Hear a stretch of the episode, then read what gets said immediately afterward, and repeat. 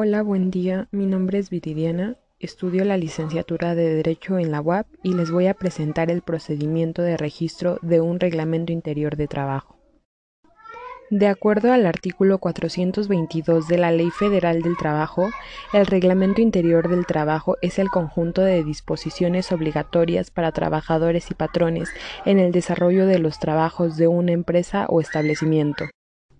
Contenido del Reglamento Interior del Trabajo, de acuerdo a lo que establece su artículo 423, fracción primera, horas de entrada y salida, tiempos destinados para comidas y descansos de los trabajadores durante la jornada.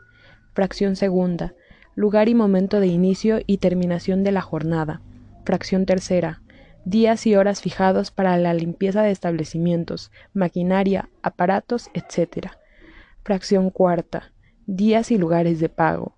Fracción quinta, normas de uso para los asientos o sillas. Fracción sexta.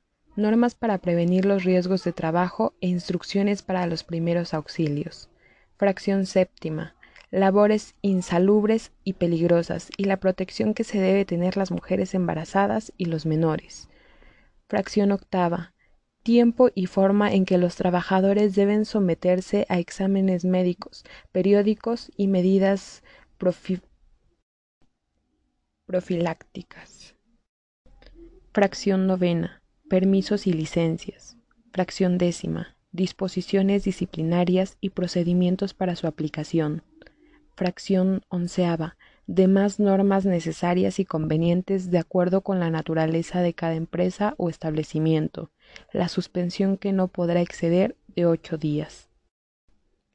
El procedimiento para la celebración de un reglamento interior de trabajo comienza con la integración de una comisión mixta.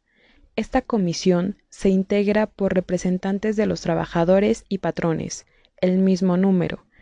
Esta comisión se encargará de discutir el contenido.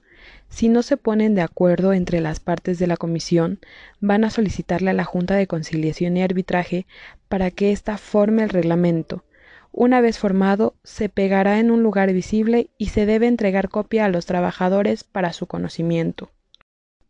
En cambio, si hay un acuerdo entre las partes, este documento se va a depositar ante la Junta de Conciliación y Arbitraje, pero previamente se debe solicitar que la Junta subsane las, deficiencias que pueda tener el reglamento.